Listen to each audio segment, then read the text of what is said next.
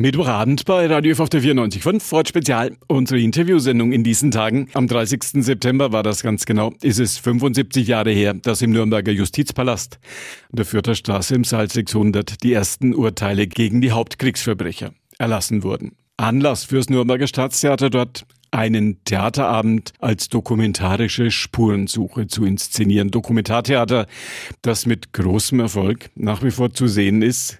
Saal 600 Spurensuche heißt das Stück von Regine Dura und Hans-Werner Krösinger. Und die beiden sind heute Abend dort im Saal 600 meine Gesprächspartner.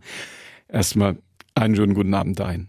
Schönen guten Abend. Ja, guten Abend. Die Frage an Regine Dura, was ist Ihnen durch den Kopf gegangen. Wie war das, als der Nürnberger Schauspieldirektor Sie angerufen hat und gesagt hat, Saal 600, Spurensuche, Dokumentartheater. Wollen Sie das machen? Große Herausforderung. Wir kannten den Saal 600 von äh, einem Besuch vorher und ähm, wussten eben über eine andere Theaterproduktion, die wir gemacht haben, die Stolpersteine. Und ähm, hatten schon eine Ahnung, glaube ich, dass da ein großes Projekt auf uns zukommt und fühlten uns auch in gewisser Weise sehr geehrt, hier ein Theaterstück aufführen zu können. Sie machen ja, und das nicht erst seit gestern, sondern seit Jahrzehnten bundesweit erfolgreiches Dokumentartheater. Jan-Philipp Kloger, habe ich gehört, kennen Sie schon ein bisschen länger? Ähm, naja, also wir haben auf der gleichen Universität studiert, aber er ist ja nur eine ganze Ecke jünger als ich. Und also sagen wir mal so, man kommt so aus dem gleichen Stall. Es sind bestimmte äh, Theaterformen, mit denen man sich beschäftigt hat und so. Wir kennen unsere Arbeiten gegenseitig. Es war einfach so, äh, ja, wie Regine es gesagt hat, es war einfach schön, dass er uns gefragt hat.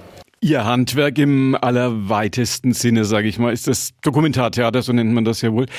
Was kann diese Art von Theater, was andere nicht können? Ähm, in einem Raum mit äh, einem Publikum gemeinsam ein, eine Sache erkunden, würde ich sagen, auf eine sehr spezielle Weise. In einer Gruppe von Menschen, die ähm, versucht, das, was sie in einem bestimmten Zeitraum ähm, gemeinsam erarbeitet hat, äh, vorstellt damit Saal 600, diese Spurensuche im Saal 600 hier bei uns in Nürnberg möglich wurde, haben Sie im Vorfeld viele Dokumente gelesen, viele Originaldokumente auch gelesen, sich viel auch an diesem Ort hier aufgehalten. Große Herausforderung. Naja, also die meiste Arbeit davon hat Regine gemacht. Das ist halt die, äh, kannst glaube ich gerne noch ergänzen von der von der Antwort. Das ist halt das, also wir investieren ja immer viel Lesezeit in unsere Projekte. Es geht einfach darum, dass man ein Thema kennenlernt in verschiedenen Abstufungen und dass man sich wirklich in so eine Arbeit hineinwühlt. Das heißt, wir investieren Lebenszeit und äh, ja, versuchen dann Schneisen zu schlagen. Und, und wenn man dann verschiedene Richtungen hat, dann wird es richtig kompliziert und dann übernimmt es Regine. Hm. Die Frage an Regine Dura, wie ist das, wenn man diese Originaldokumente der Prozesse gegen diese Nazi-Verbrecher hier bei uns in Nürnberg, wenn man die vor Augen hat, in der Hand hat? Ein sehr eigenartiges Gefühl. Ähm, in der Zeit, in der wir hier waren, hat man das manchmal vergessen, muss ich sagen, weil man einfach einen Arbeitsraum hat, in dem man sich bewegt. Und es kamen immer wieder die Momente dann doch zurück, wo man plötzlich dachte, da saß Göring, da saß Kaltenbrunner, da äh, und die ganze Riege der, der Hauptkriegsverbrecher und das ändert einfach etwas. Und wir haben natürlich viel Filmmaterial auch durchgesehen, das uns Axel Fischer vom Memorium zur Verfügung gestellt hat. Wir waren bei den Nürnberger Nachrichten und haben auch ähm, Artikel aus der Zeit gelesen und das verändert natürlich den Blick darauf. Man hat so eine bestimmte Vorstellung von dieser Zeit. Wir haben dazu gearbeitet. Also da gibt es auch ein vertieften ähm, Einblick in, in das, was das Theater, den Umbau des Theaters ähm, anbetrifft. Aber es ist, äh, es ist trotzdem immer wieder neu. Es gibt immer wieder neue Entdeckungen und ja, das war die große Herausforderung, etwas zu machen, was dort stattgefunden hat, aber etwas zu, zu schaffen, was nicht versucht, ähm, genau das zu reproduzieren, sondern was nochmal etwas weiter erzählt, nämlich nach heute. Der Saal 600 hier bei uns in Nürnberg, der Ort, an dem die Nazi-Verbrecher ihrem gerechten Urteil zugeführt worden sind. Wie wirkt dieser Ort auf Sie, Menschen aus aller Welt, die ja nach wie vor kommen, um diesen Ort zu sehen? Dieser berühmte Geist des Ortes, der Genius Loci, wie die Lateiner so schön sagen. Wie wirkt er auf Sie?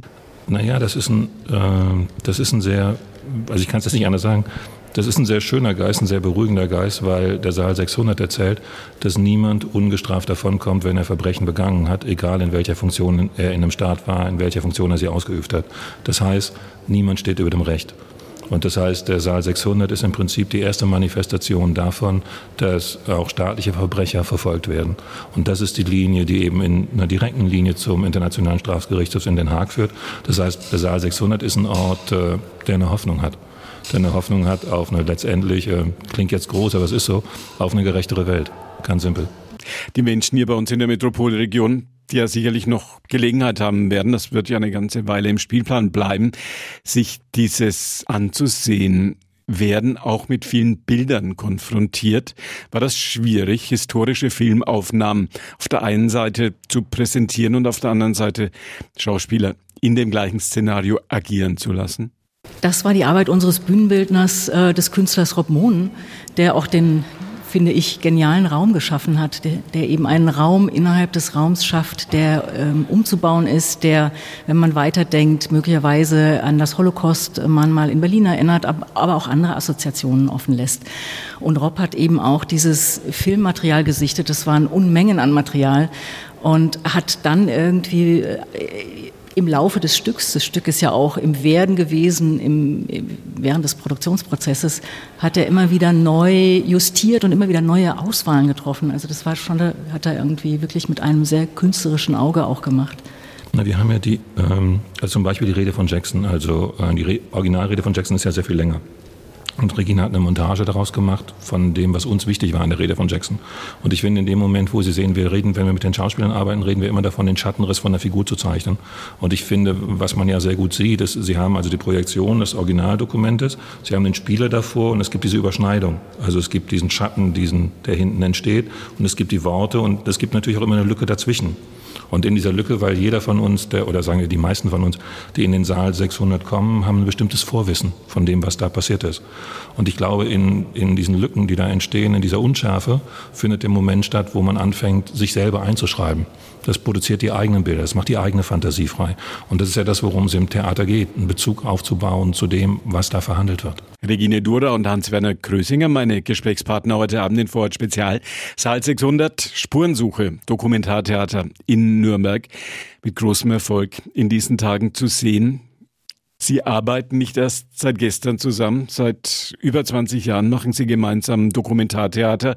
Zuletzt von Ihnen mit großem Erfolg auch in Leipzig zu sehen. Brennende Erde, da ging es um die Veränderung in Leipzig und in der Landschaft um Leipzig durch die Braunkohle. Wie hat dieser Auftrag hier in Nürnberg, Saal 600, auf Sie gewirkt? Ist das ein großes Ding für Sie? Ja, das war eine große, wirklich eine große Aufgabe. Denn der Gerichtssaal hat natürlich als historischer Ort eine, eine Geschichte, die, die schwer wiegt. Und das merkt man einfach, wenn man in diesem Raum ist. Ähm, dann darf man auch nicht vergessen, dass der Gerichtssaal umgebaut wurde. Der ist, entspricht ja nicht mehr dem historischen eigentlichen Saal, der ein Umbau, großer Eingriff in den, in den Gerichtssaal war.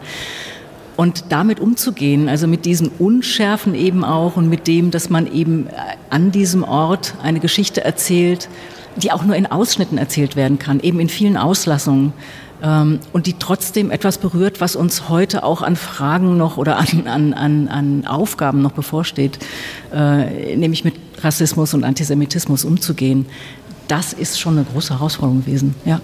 Ist dieser Saal 600, in dem Ihr Stück spielt, wo die Gäste, die Zuschauer auch mittendrin sitzen. Ist das ein Denkmal dieser viel zitierten Banalität des Bösen? Naja, also man, hat, man sieht es ja an der Befragung von Ohlendorf zum Beispiel. Also das Interessante an der Befragung von Ohlendorf ist ja, dass äh, hinter seinen Berichten verschwinden die Menschen. Die kommen ja gar nicht vor. Und das ist ja so, wie Regine es gebaut hat. Also es ist ja gegengeschnitten mit den Zeugenaussagen der, der Französin.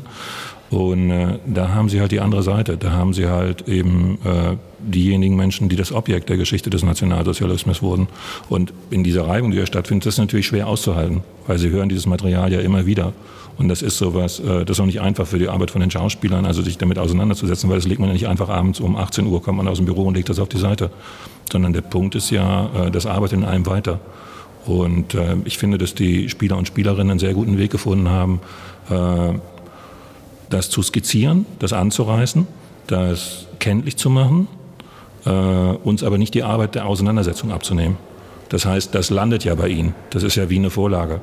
Und äh, ja, ich das schafft auch den Boden dafür, dass sie sich selber damit auseinandersetzen können und vielleicht sogar auseinandersetzen müssen. Und wie Regine es gesagt hat, die Geschichte ist nach heute erzählt. Die Geschichte ist nicht vorbei. Also Geschichte ist nichts Vergangenes. Das heißt, das arbeitet weiter. Und wir haben ja gesehen in der äh, langen Abfolge am Ende, wie sehr das weiterarbeitet. Die Schauspielerinnen, die Schauspieler präsentieren am Ende sehr persönliche Geschichten um das Thema Spurensuche zum Nationalsozialismus. Sind das eigene Geschichten? Oder sind das Geschichten von Ihnen? Wir haben die Schauspieler ab einem bestimmten Punkt darum gebeten, ähm, einfach mal aufzuschreiben, was sie an Berührungspunkten haben zu dieser Geschichte. Und dann entstanden eben ein Teil dieser Texte. Und es war uns wichtig, diese Texte an diesem Abend vorkommen zu lassen, denn wir können uns selbst ja nicht ausnehmen. Wir sind ja Teil, wie die eine Schauspielerin eben sagt, Teil, alle Teil dieser Geschichte. Wir zumindest so, wie wir hier stehen. Ähm, und das ist wichtig anzuerkennen. Und äh, weil Sie eben von der Banalität des Bösen gesprochen haben, möchte ich eine Sache noch sagen. Ich, also die Banalität liegt, glaube ich, darin, dass es, sieht man eben an Ohlendorf, es sind Beamte. Ohlendorf war ein Beamter im, im Reichswirtschaftsministerium und er ist als Beamter, natürlich, er war mit, sehr früh Mitglied der SA, Mitglied der SS, aber er ist als dieser Beamter freigestellt, Beamte freigestellt worden und ist äh, in diese, leitete diese Einsatzgruppe. Und dieser Sprung eben von, der, von, der, von dem Schreibtischtätertum hin äh, zum Kommandieren einer Einsatzgruppe, die diese Gräueltat verrichtet hat, das zu begreifen, glaube ich, ist, äh, ist wichtig. Denn ich glaube, ich glaube, das ist, äh, wir sollten, glaube ich, verstehen, dass möglicherweise jeder, jede von uns ähm, in bestimmten Situationen vielleicht in der Lage wäre, äh, bestimmte Entscheidungen zu treffen, von denen wir heute gar nicht träumen wollen. Letzte Frage an meine Gesprächspartner, an Regine Dura und an Hans-Werner Krösinger. Wenn man vorhat, sich das Ganze anzusehen im Saal 600, muss man ein bisschen gucken. Gefragtes Stück habe ich mitbekommen. Soll man sich vorbereiten oder kann man einfach hingehen und sich hinsetzen? Äh, Voraussetzung ist Neugierde, ähm, der, der Wunsch, sich damit auseinanderzusetzen und äh, sich einzulassen auf das, was erzählt wird. Das ist eine sehr, also ja, es geht um eine Offenheit. Es geht um eine Offenheit dem gegenüber, was da passiert. Meine Gesprächspartner im Saal 600 beziehungsweise davor Regine Dura und Hans-Werner Krösinger. Unser Thema Dokumentartheater in Nürnberg. 75 Jahre Nürnberger Prozesse, die ersten Urteile. Und das war heute unser Thema. Ihnen schön, dass Sie für uns die Zeit gefunden haben. Und danke in die vierte Straße. Danke Ihnen. Danke für die Einladung.